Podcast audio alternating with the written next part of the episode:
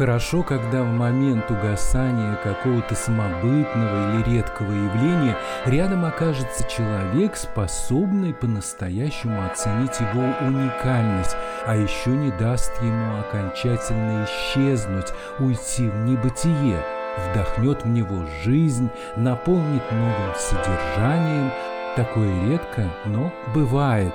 И в этом смысле ливенской гармошке несказанно повезло. Рядом с ней оказался именно такой человек. Он буквально взял в руки этот самородок и обработал его, сделал из него настоящее украшение для нашей национальной культуры, и весь мир там удивился, и все в округе несказанно были рады. Вот так сошлись на небосклоне две звезды. В результате образовалось яркое созвездие. Эта программа «Ливенка жива», часть третья, «Вдохновитель» из цикла подкастов «Непридуманные истории». У микрофона Юрий Копытов.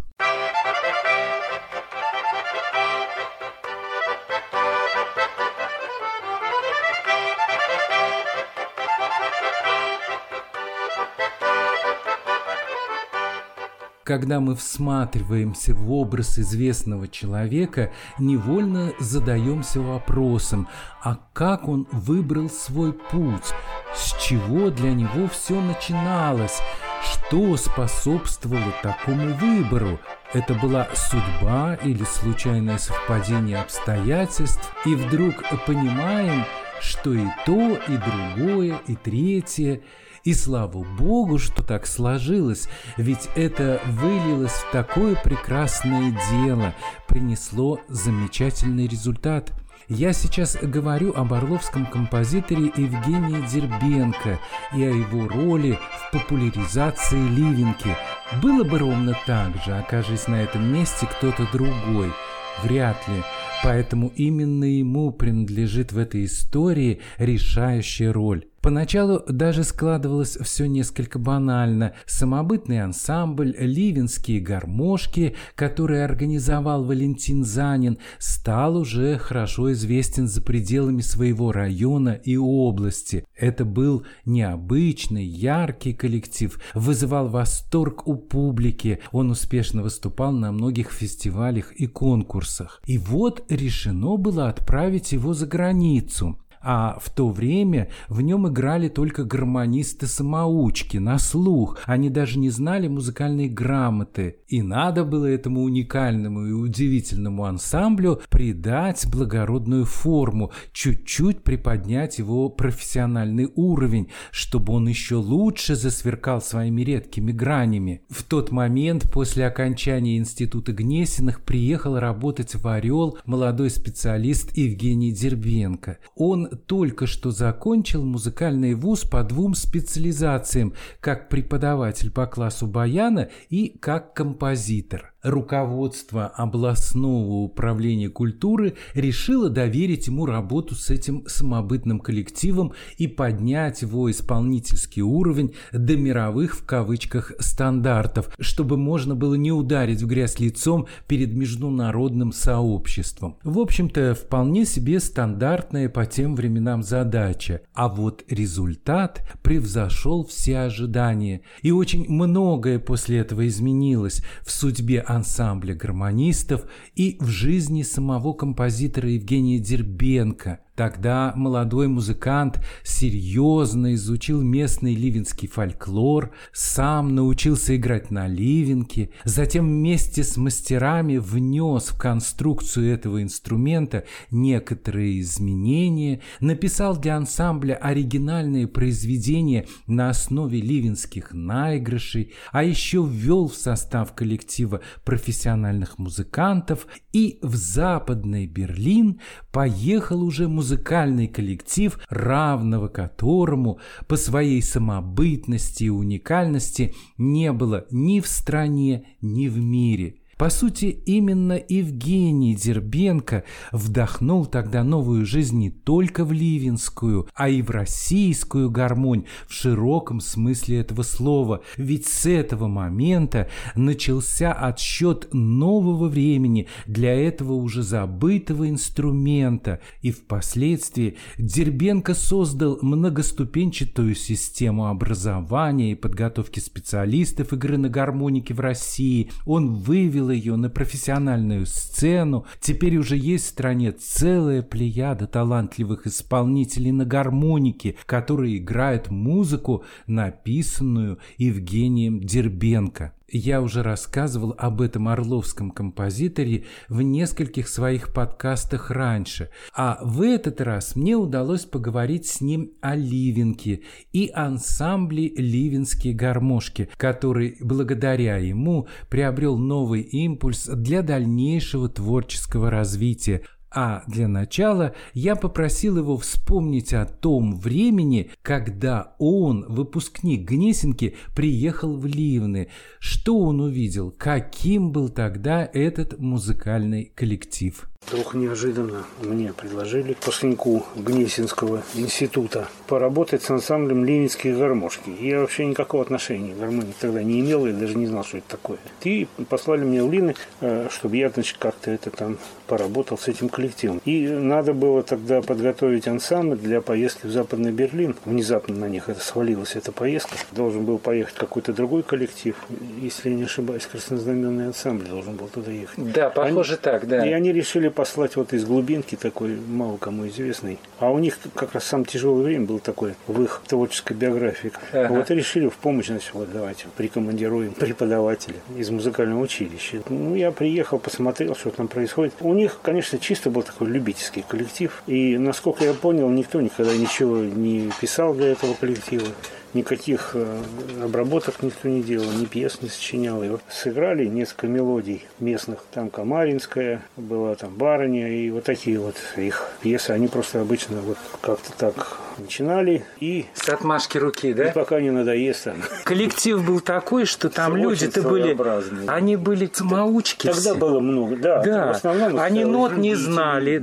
И они вот как да. подбирали по слуху мелодии, ну, да, так понимаешь, да? да? В основном так, а да. тем более Ливенка, она же однорядка. Была, была однорядка. И там много-то ничего не наиграешь вот особенно, а тут, да? понимаете, надо программу на полтора часа с ними сделать. Ну, одну-две пьесы сыграть вот так, для экзотики вроде бы. Интересно послушать, может быть. А дальше-то уже не интересно, уже надо что-то как-то дальше, что-то новое, что-то, понимаете, как-то развивать это программу. А как их развивать, когда там сидели, я так а понимаю, пожилые ними, люди, а да? как с ними работать? Да, они, они грамоты не знают, музыкальные. Да, было не совсем понятно на первых порах. Ну, я, прежде всего, конечно, взял ливенку, сам на ней решил научиться играть. Решил, значит, ее тоже освоить, чтобы как-то понять, в чем вообще смысл и что можно из этого сделать. Однорядная ливенка, это вот диатоническая, там особо не развернешься. А надо было там и программу большую, аккомпанементы надо было играть, и певцам аккомпанировать. И, конечно, без помощи профессионалов тут не обойтись. Я предложил сразу, значит, добавить э, музыкантов, профессионалов, преподавателей музыкальной школы,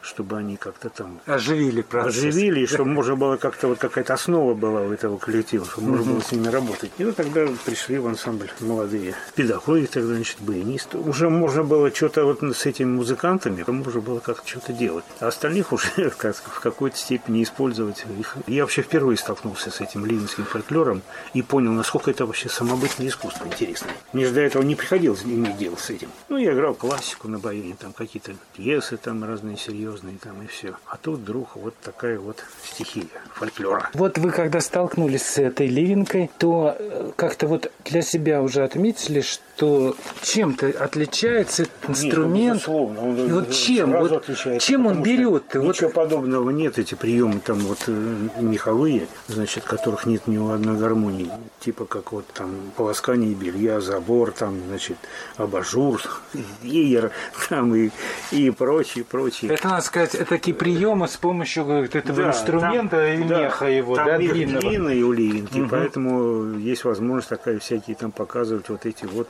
интересные трюки на этой ливенке, зрелищные такие приемы. Ну, понимаете, как тут пропадает вся эта зрелищность, когда, а вот, допустим, они играли какую-то пьесу, ну, там, барни, что-то, и вот они каждый делал, что хотел. Один на голову поставить, другой на ноги. Интересно было посмотреть, что, как это от него вместе все это делали бы, синхронно, и как-то развитие какое-то было, и как-то вот не просто играли, вот, значит, пока не надоест, а какая-то форма была у, у них там, значит, в каждом произведении, развитие какое-то было. Ну, я вышел из положения Тимурзом, ставку сделал на профессионалов, а любители у меня играли как солисты, сольные импровизации какие-то. Вот нельзя было, так сказать, отстранять ни в коем случае, а надо было как-то вот, чтобы профессионалы были в основе, но вот самобытность, она все идет, безусловно, от любителей. Стиль там своеобразный, ни на что не похожий. Так на хромках так не играет, как на левинках. И не только зрелищные приемы. Там еще лад свой, миксолидийский вот этот лад необычный. Ну, в общем, как-то вот мне удалось, мне кажется, вот это понять. И,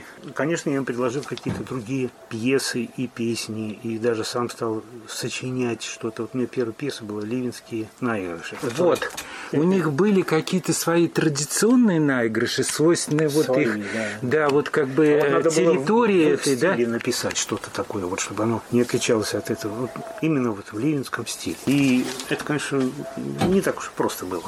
Но я приезжал два раза в неделю, с ними занимался. Два раза в неделю? Да. Это да, настоящий это, подвиг. Это из Орла, там 4 да, часа Да, да, да. Там автобус там где-то останавливается, стоит на этих остановках. А зимой там, знаете, проблемы были. Там приходилось останавливаться, ночевать в гостинице, даже так вот. Но это доставляло вам удовольствие? Ну, как сказать, мне поручили это дело, надо было делать. А получалось еще программ... какая-то творческая лаборатория все-таки? Ну, что-то, конечно, было и в этом, и для себя тоже я почерпнул вот из знакомства с таким самобытным искусством, безусловно. Это отразилось и на творчестве моем. Инструментальный фольклор, который есть на Орловщине, ему особую самобытность, своеобразие придает именно вот Ливенский край. И вот это вот искусство ливенских гармонистов. Оно исключительно своеобразное. Это вот, может быть, и возможности эти ливенки, они ограничены, один ряд. Но вот своеобразие какой-то самобытный лад и приемы игры такие оригинальные. Это нет ни одного инструмента в мире. Из всего 70 гармоник ливенка,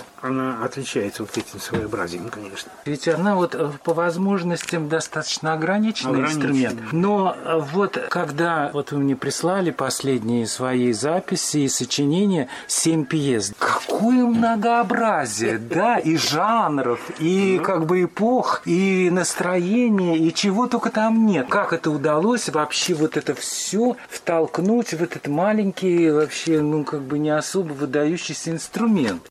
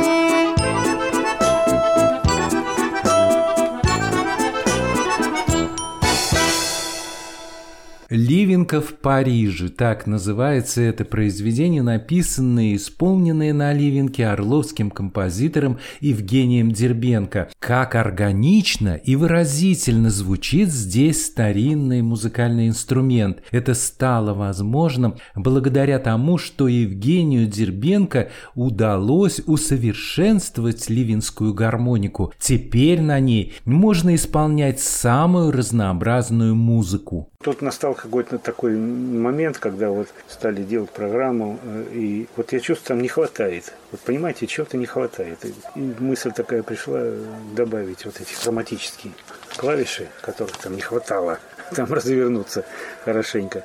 Вот когда поговорили с мастером Константином Петровичем Кудрявым, это вообще потрясающий, конечно, был человек. Очень оригинальный, самобытный. Такой мастер уникальный просто. Он показывал, как он работает. Вот это его мастерская. Это просто, я не знаю, с чем можно сравнить. С Кулибиным или с Страдиварисом. Человек, который вот действительно вот все буквально абсолютно в этой гармонии делает сам, своими руками все, и голоса, и, и мех. Кстати, вот очень сложно вот сделать такой мех, который бы растягивался. Потом пытались сделать как-то вот, но не получается, потому что вот не тянется мех, и все. Своя была технология, свои секреты. Он не только инструменты у него были своими руками сделаны. Клей какой-то был свой там. Я, кстати, и сейчас играю на гармонии, которую сделал Константин Петрович. И она э, работает. Она играет, я с ней, ну, в общем-то, выступаю вот иногда даже вот в каких-то отдельных случаях, когда, ну, хочется показать что-то своеобразное, необычное. Именно наша Орловская.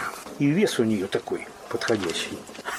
Потому что баян тяжелый. Положил в сумочку там какую-то или там вот. У меня дипломат там. Идешь так аккуратненько, не надо ничего тащить на своем горбу. Пришел, сыграл, все в восторге, потому что оригинальный инструмент очень интересный, своеобразный. Но я как раз хочу продолжить тему с Константином Федоровичем. Вот когда им предложили добавить еще один ряд драматических вот этих звуков, значит, он как-то вот э, это самое очень заинтересовался, и он сделал такую гармонию.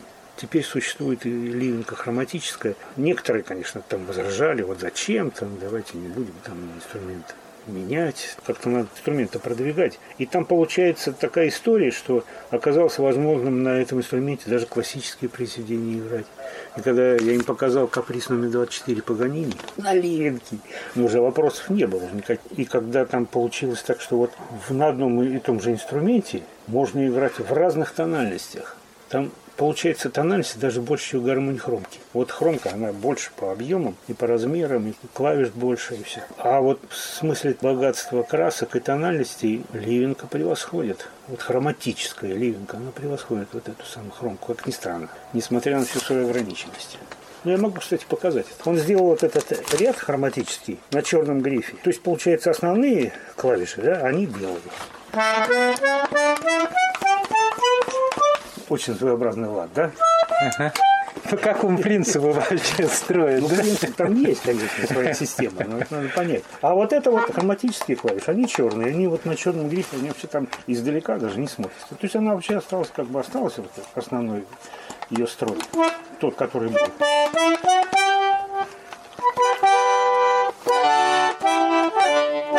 Вот он, пожалуйста. А благодаря хроматическим клавишам можно из ре, допустим, мажора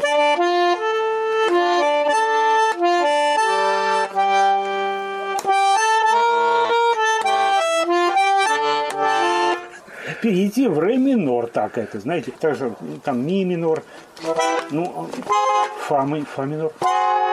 Вот, допустим, надо было аккомпанировать песни там какие-то, вот для певца неудобно, там надо выше, ниже. А как? А у нас вот, вот одна тональность больше.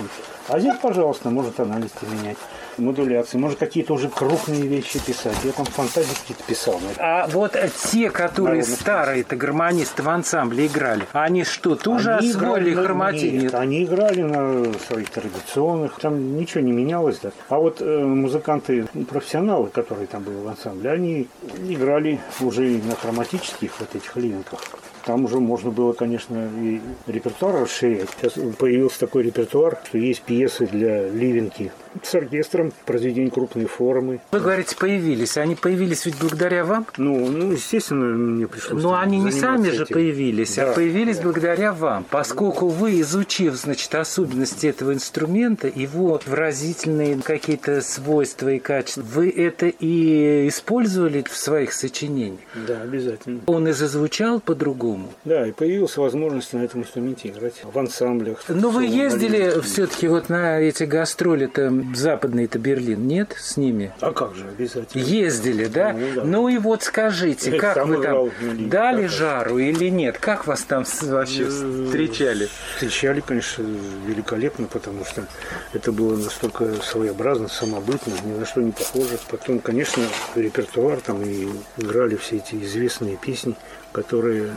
знает весь мир, там и Калинка, и за острова на Стрежень, Катюша там и все остальное. Ну, по сути, это был первый такой вот, э, как сказать, ну, общем, публичный, да, да, да, концерт, тем более за рубежом, вот этого Кон- никому неизвестного коллектива. Да, да, да. И прошло все очень хорошо, с огромным успехом. Там, конечно, инструмент своеобразный.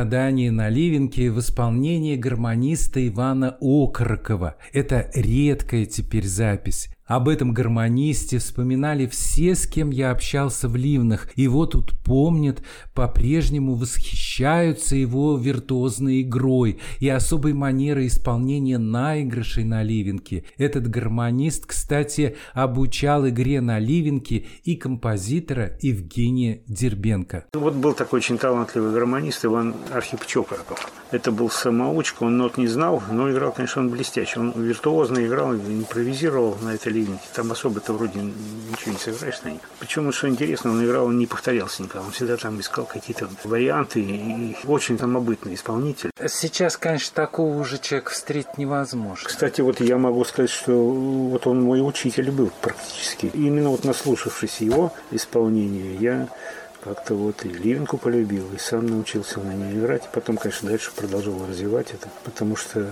застали еще то время, когда были такие музыканты в составе ансамбля, вот, у которых можно было поучиться. И, и тогда многие наигрыши были расшифрованы, записаны. И я, значит, делал обработки не только для ливенских гармошек и пьесы какие-то писал, но и для других коллективов. Вот так вот можете послушать. Вот записи на пластинке есть. Успели пластинку записать тогда ансамбле «Ленинские гармошки», как Иван Архипович играет свои знаменитые страдания. А если бы этого не было, ну как, почему изучать-то? Ведь все уже, так сказать, ни одного любителя практически не осталось и инструментов уже нет, и любителей нет. Я так понимаю, потом вот этот вот бренд «Ливенские гармонисты», он раскручивался где-то до, наверное, конца 20 века. Да. А потом постепенно просто интерес, похоже, вот к этой музыке, к самобытной, стал уходить у нас. Да, конечно, абсолютно правда. Вот начиная с 90-х годов, там уже, конечно, перестала звучать практически вообще народная музыка у нас по радио, по телевидению забило все это попса, уже надо было что-то другое, коммерческое, вот это искусство, наше народное, национальное, самобытное, оно как-то оказалось невостребованным в это время, абсолютно. Это было тяжелое время для коллектива, который привык, уже, так сказать, они после этой поездки еще там не один раз выезжали, всегда концерты с огромным успехом проходили. А теперь вдруг потребовалось другое. Два кусочка колбаски у меня лежали на столе, вот такие, типа, например, в репертуаре Орловского трио баянистов, тогда очень известного коллектива, было много произведений написано именно вот на темы Ливинского района, которые звучали по связу всесоюзном радио. Кстати, постоянно, когда мы записывались в фонд радио с ансамблем «Орловский сувенир», обязательно что-то я привозил там какую-то пьесу сольную на Ливенке, и они с удовольствием записывали и крутили это все тогда исполнялось по радио, по телевидению. Ну, с 90-х годов, конечно, все это прекратилось, когда не нужен стал фольклор, народное искусство оказалось в загоне. И, конечно, тяжелые времена наступили для коллектива. Но я слышал такую вещь, что вот э, вроде бы как сейчас поддерживает этот коллектив в Ливнах. Он существует и делает все, чтобы коллектив сохранялся материально им помогают. Я думаю, не случайно, наверное, записывали с удовольствием, поскольку вот у Ливенки какой-то особый звук. Звонкий такой, яркий, он какой-то такой, там же многоголосие звучит, да? Да. И вот он какую-то несет энергию такую вот э, особую. Мне кажется, это вот всегда и привлекает слушателей. Ну да, конечно. Здесь... Ведь он отличается вот от саратовских гармошек, от да, вятских гармошек. Да. В России огромное количество разновидностей разновидностей гармоник, самых разнообразных. А вот саратовские-то развалились гармошки. Коллектив тоже хороший был, профессиональный почти. Да, казалось бы, там профессиональные музыканты в городе, консерватории да. и все. А вот не нашлось, видимо, такого человека, который бы вот это все значит, каким-то образом, значит, вот этим занимался серьезно, вот этим народным творчеством. Ну, понятно, что там баян, аккордеон, все это там, это ясно. А, ну, надо еще не забывать про то, что вот у нас страна такая, у нас огромное количество разновидностей гармоник. Ни в одной стране мира нет такого разнообразия. А у нас как-то считалось, что, ну, что там, ну, гармония, это играть любители и ладно. Вот чем там учить такой, зачем учить игре на этом инструменте? А оказалось, что, вы знаете, любители-то, они, как говорится, они приходят и уходят. И, как ни странно, вот получается так, что ничего ведь после них не остается. И хорошо, если успели записать в свое время вот игру этих людей. Это искусство, ну, просто пропадет. Так же, кстати, и балалайка бы пропала. Вот не заметил бы Василий Васильевич Андреев в свое время игру этого вот крестьянина Антипа. Да. да. И инструмент был примитивный. Там пять ладов, там веревками замотаны. Не та была балайка, которая сейчас. И вот и что. И потеряли бы балалайку. И не было вообще. У нас какую-то домру нашли там в свое время на чердаке последнюю там где-то вот, ну, старую там какую-то. Нашелся такой любитель, энтузиаст, который там где-то нашел в Кировской области, что ли, нашел где-то такие старую, старинную дом. Были времена, когда же уничтожали народные инструменты. Считалось, что они, так сказать, такие бесовские вот эти вот. Борьба была со скоморожеством. Уничтожали домры, лайки и все остальные вот эти вот инструменты. А вот она сохранилась. И вот и благодаря этой находке удалось, значит, сохранить домру. И также вот и вот наши гармоники, если ими не заниматься, серьезно не заниматься этими инструментами, то они просто выйдут из употребления, и это искусство, его надо всячески продолжать развивать. Вот, и учить молодежь. Есть у Ливенки-то будущее? Если вот опять-таки заниматься этим серьезно, основательно, если учить молодых людей игре на этом инструменте, если система вот эта вот поддержки государственной будет у нас развиваться. Вот съездил я в Ливны, там и в школе играют ребята на гармонии, и преподаватели, которые получили уже образование специальное, понимаете, игры на этом инструменте. А ваши замечательные ученики преподают уже в Гнесинке, да. Много таких ваших учеников, которые уже известны не только в нашей стране, но и за рубежом. Да. Но, Положился. и вот тут следует как раз поставить но. Проделана колоссальная работа, а государство как-то вот все равно не развернулось лицом. Вот приезжаешь в Германию, включаешь радио, и там без конца вот эта баварская музыка народная. Да. Ну, вы знаете, да, она очень однообразная, но да, бесконечно. Да, очень любят. То же самое в Швейцарии, и то же самое в Болгарии, кстати. Да. Специальный канал для народной музыки существует. А у нас это как экзотика, скорее всего. Это, ну, одна единственная передача есть «Игра и гармонь», которая звучит там в 7 утра. Но она потерялась уже. Да. Ее загнали куда-то туда, на да, задворке. Да. Ну, это держится это все на энтузиастах, понимаете. Вот есть такие люди. Вот был такой, как Василий Андреев, энтузиаст, так сказать, балалайки, который сумел этот инструмент возродить. И инструмент жив. Вот так и здесь. А вот сейчас Архиповский, какой балалайшник, его же знают во всем мире. Да. Вообще уникальный, какое-то погонение прям, да, вот на балалайке. Да, есть потрясающие музыканты. И в нашем жанре тоже есть такие музыканты, которые уже добились, так сказать, каких-то высот исполнительского мастерства. репертуар есть. Есть действительно класс гармонии открывается. Вы-то ведь вот э, и доказали, что на этом инструменте можно играть самую разную музыку. Вы мне прислали семь произведений, написанных вами и исполненных на Ливенке.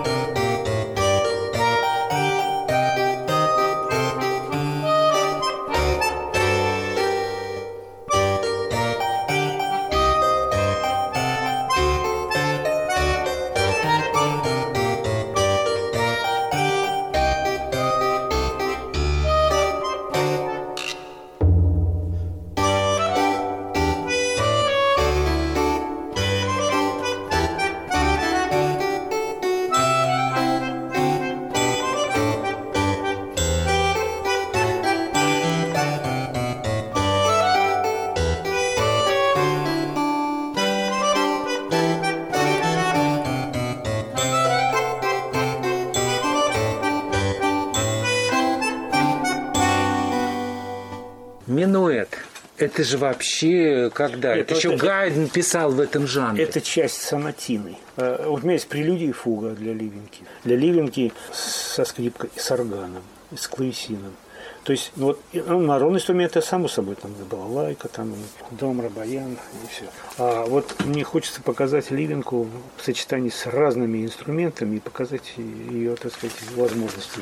Вот, например, сейчас очень модный композитор Пьецола. Его музыку, значит, играют на бандонионе, но бандонион тоже был инструментом таким, знаете, как бы таким прикладным. Это инструмент, на котором играли обычно на танцах. Ну, танго там, это компонировали, да. Астор Пьецола сумел сделать из бандониона такой инструмент академического плана. Он очень серьезную музыку писал для этого инструмента. Его, кстати, за это вот в родной э, стране... Он из Аргентины, да? Да, его там просто гнобили, его там вообще чуть не убили вообще просто. Был такой случай, да. А это... играет во всем мире да, его. Э, за то, что как это он традиции танго нарушил. А он стал настолько известным, инструмент поднял на высочайший уровень, с симфоническим оркестром играет этот инструмент, и значит, конкурсы проводятся и все.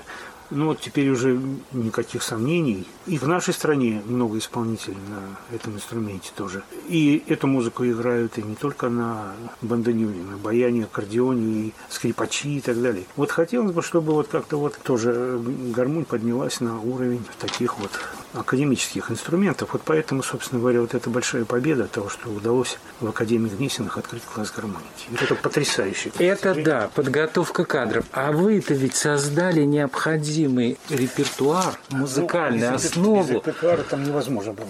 Разнообразный. Вот такая-то. Это же вообще такой жанр. Ну, это Бах писал когда-то там в свое время для органа. И вдруг на Ливенке вот эта токата, написанная вами, она звучит очень органично.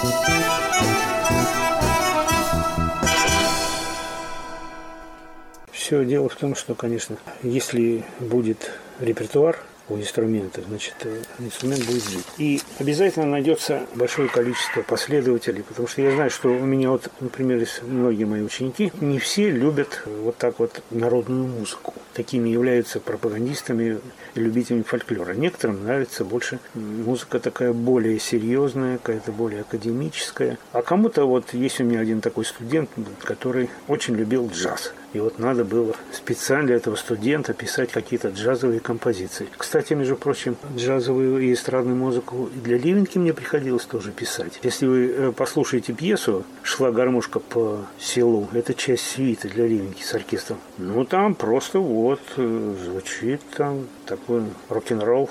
В середине этой пьесы гармонист там шел, страдал, страдал, а потом, а, надоело ему дело. Как пошел там ну, наяривать. Но это какая-то ваша выдающаяся особенность, как творческой личности, как композитора. Вы находите что-то такое необычное в звуке этого инструмента, в ливенке, и у вас вот обыкновенные знакомые мелодии, которые на всех на слуху, вдруг с помощью ливенки звучат так свежо, так оригинально, так необычно. Вы смогли в ливенку вложить с помощью простых средств какой-то совершенно другой звук, образ и какое-то звучание. Да, потому что инструмент надо поднимать, понимаете. Он часто его опускали ниже плинтуса, но все-таки, слава богу, концерты гармонистов проходят в солидных залах. У меня юбилейный концерт проходил в Гнесинке при полном зале. И вот скоро Павел Уханов будет сольный концерт играть в Академии Гнесинки в двух отделениях. Это себе представить было невозможно. Мне приходилось играть вот в таких залах и во Франции, и играть и в Бельгии, там, и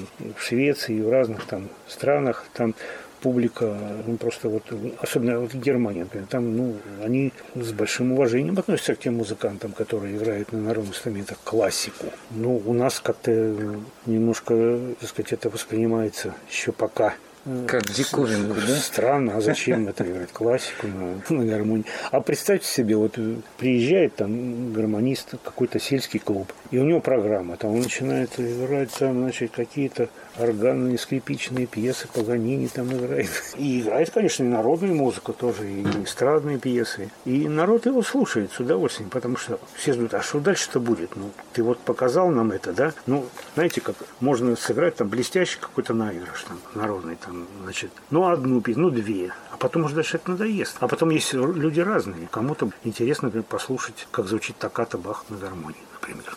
А почему бы и нет? Я когда слушаю вот вашу музыку, у меня такое впечатление, что вы человек большого такого скрытого чувства юмора. Считал, что музыканты умеют там особо как-то с юмором относиться к каким-то вещам. Но у вас не тот юмор там какой-то, знаете, скользкий, а наоборот очень выразительный, яркий. И это все проявляется в ваших э, музыкальных произведениях. Потому что в них такой заряд оптимизма, веселья, такого яркого выражения чувств. Вы же человек вот такой тихий, спокойный, скромный, никаких таких вот бурных эмоций не проявляет проявляете. Но в музыке такое яркое воплощение вот этого вот э, юмора, веселости. Откуда это? Ну, жизнь-то она есть, разная. Есть моменты какие-то грустные, даже трагические, а есть, как говорят, минутка для веселья. И, конечно, музыка, она все, так сказать, выражает все состояния человека. Главное, конечно, чтобы музыка доставляла людям радость. Вот. Это, я считаю, что это, в принципе, это самое главное. А гармонь, э, как инструмент такой чисто народный, она пользуется доверием у широкой массы публики. И поэтому э, тут, знаете, даже просто я считаю, что если гармонист э, мастерски сыграет народный наигрыш, и тут же он сыграет музыку Баха на том же самом инструменте, причем сыграет это грамотно, и профессионально, его оценят и поймут. А юмор-то здесь заключается как раз э, в том, что жизнь, как говорится, разная. Сегодня бывает такое настроение мрачное, а завтра шутки какие-то там и радость какая-то, и хочется ее как-то выразить в музыке. Вот и все. Поэтому и появляются такие пьесы. Но я бы сказал, у вас как раз грустной-то музыки мало. Это, может быть, раньше так было. Сейчас у меня в основном музыка другая.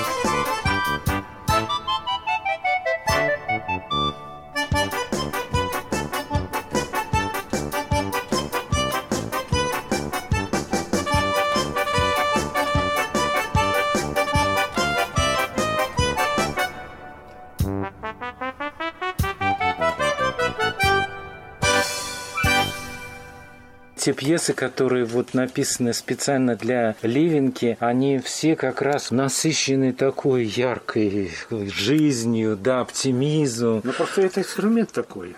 Это инструмент, так сказать, он создан для того, чтобы радовать людей. И человек, который Ливенку слышит, а тем более видит, как музыкант играет, когда он начинает делать всякие вот эти фокусы на этой ливенке, это невольно вызывает сразу улыбку какую-то и все. Было бы смешно и странно представить, что баянист там поставил баян на голову. Там. Мы немножечко народники более, так сказать, стали академичными. Мы ушли куда-то вот в ту сферу, в другую. А надо не забывать, что мы все-таки работаем для людей. А люди, которые собираются на концерты, они конечно, кому-то хочется погрустить, а кому-то хочется повеселиться. А музыкант, конечно, должен уметь сыграть так, чтобы все зрители ушли с концерта хорошим, с хорошим настроением. Да. Это самое главное. А ведь Ливенку вот так просто не купишь нигде. Да, Ливенко стал сейчас просто редким инструментом.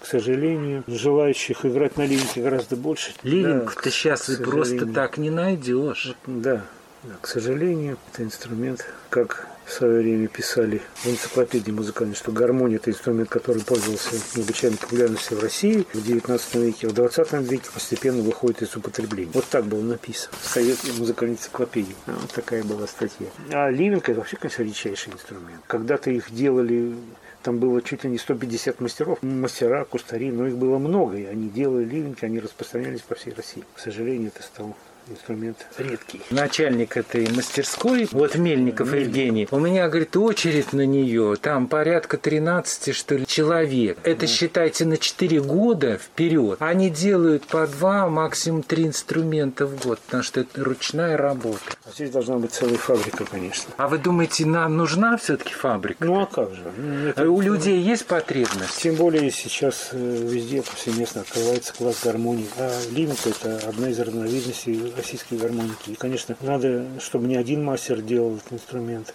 чтобы значит, существовало производство, потому что и в музыкальных училищах изучают этот инструмент, и в школах музыкальных тоже, у некоторых. Вот в Ливнах, например, там ребята учатся играть на ливнике. А где еще можно научиться? Нет инструментов просто. На чем учиться-то? Вот я бы своим ребятам с удовольствием, бы, сказать, вот дал бы поиграть на этой ливнике. Но она, понимаете, она в таком состоянии у меня. Она уже так дышит, видите? Как ага, ага, пропускает воздух, да, Миха? Да. Если отдать ее студентам, то от него там останется? А они там со своими здоровыми силами ее Поэтому я так вот даю иногда вот, поиграть на них так э, одноразово. Но, конечно, это очень грустно, что мы не имеем такой возможности играть на этих ливенках и учить нашу молодежь. Потому что в училище класс открыт. Ну, вот в Гнесинке там Павел Уханов преподает, и у него ребята играют на ливенке. А где еще? Просто вот э, у меня очень хороший мой друг э, Василий Васильевич Курдишов из э, Хакаси, заслуженный работник культуры России, ну, профессиональный гармонист, преподаватель. Вот у него Ливенко, он достал с большим трудом. Ну, Николай Горенко, заслуженный артист тоже из Сочи, он играет на Ливенке. Какими-то правдами, неправдами они значит, добывали этот инструмент. Какая интересная история. Заслуженный артист с таким трудом добывал инструмент. Профессор Онегин Алексей Евсеевич вот меня просил преподаватель нашей, значит, Гнесинской академии. Вот. Ну, достань мне, говорит, Ливенку, мне вот надо вот с ребятами, а он, он сам сделал гармонистов там в Гнесинке в свое время. А вот Ливенки нет. Ну как вот, ну понимаешь? А я говорю, ну понимай, Алексей Алексеевич, там каждый Ливенка на счету, им там просто запрещали в свое время на сторону эти инструменты продавать. Все инструменты, которые делал мастер, они шли в ансамбль Ленинские гармошки на баланс районного дома культуры. Вот так вот, такая была политика. Не разрешали этот инструмент продавать куда-то, где-то. И всеми правдами, неправдами, ну как-то вот люди пытались. И, кстати, до сих пор еще такая же история. А желающих-то играть на инструменте много, потому что инструмент, конечно, очень интересный. Он очень оживляет любой концерт, и когда вот играешь там программу, у меня сколько было таких случаев, с оркестром там или сольные какие-то вещи, вдруг, значит, на хромке там или там еще каком-нибудь на баяне, может быть, что-то. Потом выходишь с ливенкой, и сразу в зале такое оживление. Звук, я говорю, вот звук сразу привлекает внимание да. сам по себе. Ее маленький размер, необычная форма. И думаешь, ну как вот эта вот малюсенькая, да, штучка да, может наш... извлекать такой задорный звук. Да, это наше вот русское чудо. К сожалению, вот это наше отношение к своему э, и ведь вот в чем проблема. Вы говорили про Кудрявого, да. с которым были знакомы. Он Кудрявый. все там как-то говорил, вот я буду там учить, передавать опыт. И никто не думал, что вот человек уйдет неожиданно из жизни. Ну да. И никому он ничего не передал. Ведь вот сейчас, так сказать, большой вопрос повис в воздухе. У всех, кто пытается эту, ну, как бы его технологию-то сейчас возродить, не получается. Ливинка, который сейчас делают... Она отличается. От отличается отличаются абсолютно и не могут найти вот эти нюансы его ручной работы. Да, к сожалению. Вот мастерства, секреты, которым он владел. Да. Многие секреты он унес с собой, конечно. Ну вот как так получилось-то? У всех мастеров были свои ученики. Вот эта школа итальянская, там, Страдивари, Амати, Гварнери. Это ж не один он делал, там целые там, подмастерья всякие помогали и прочее. Там передавалось это из поколения в поколение. Вот это мастерство. И хотелось бы, чтобы у нас, конечно, мы поняли, что гармония ливинг это не просто какая-то игрушка, какая-то забава, какой-то вот, знаете, какая-то экзотика такая. А, вот, ну так, ну подумаешь, ну гармошка. Вот там, три прута ходили с ливинга, понимаете. Летний вечер голубой. А это действительно, это бренд Орловской области, как сейчас говорят. Это наша, вот ну, просто изюминка наша. Это, это надо как-то все внимание сейчас уделить тому, чтобы не пропало вот это вот мастерство, чтобы инструмент инструмент этот жил, чтобы он существовал, чтобы мастера появлялись новые. Надо как-то заинтересовать. Сейчас молодежь, ведь, знаете, как смотрит на все практически. А если я на этом ничего не заработаю, что я буду, значит, да, там, мучиться, понимаете? Как говорил Константин Федорович Кудрявый, он говорит, ну дело это говорит, такое возливое, он так говорил. Ага. Действительно надо копаться, вот как буквально. Это огромная тяжелая ручная работа, вот, где надо просто вот, ну, все, как говорится, бросить и заниматься только этим. Известный орловский композитор Евгений Дербенко о значении гармоники Ливенки для национальной музыкальной культуры. Прозвучали пьесы Евгения Дербенко «Минуэт», «Токата для Ливенки» и «Ронда Галоп» в исполнении автора. В следующий раз мы побываем в мастерской, где делают гармонику Ливенку, познакомимся с мастерами – а это была программа «Ливенка жива», часть третья «Вдохновитель» из цикла подкастов «Непридуманные истории». С вами был Юрий Копытов. Закончить хочу веселой пьесой Евгения Дербенко, которая называется «Гармонисты улыбаются». Играет ансамбль «Ливенские гармошки». Thank you.